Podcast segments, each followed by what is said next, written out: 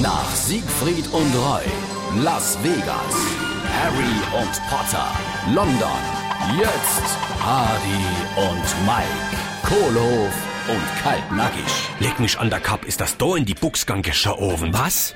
Äh, Was ist denn da die Buchsgang? Das weißt du doch ganz genau, wie während unserer Show an Bord vor Mallorca die Großwelkom ist und uns die zwei Zersäte da auseinandergerollt sind. Der Roger Whittaker und die Demi Moore. Du hast sie grad auseinandergesät und schwupps sind sie durch den ganzen Salon geschossen. Aber ich han sie doch wieder einwandfrei zusammengekriegt. Ja, zusammen jo, aber verkehrt. Und du hinne huckt jetzt der Mann von der Demi Moore und ist stinkig, weil er jetzt mit dem Demi Whittaker verheiratet ist. Aber die Frau vom Roger Whittaker, die strahlt wie ihr Batscheimer. Die freut sich total. ah jo, die ist jetzt auch mit dem Roger Moore zusammen.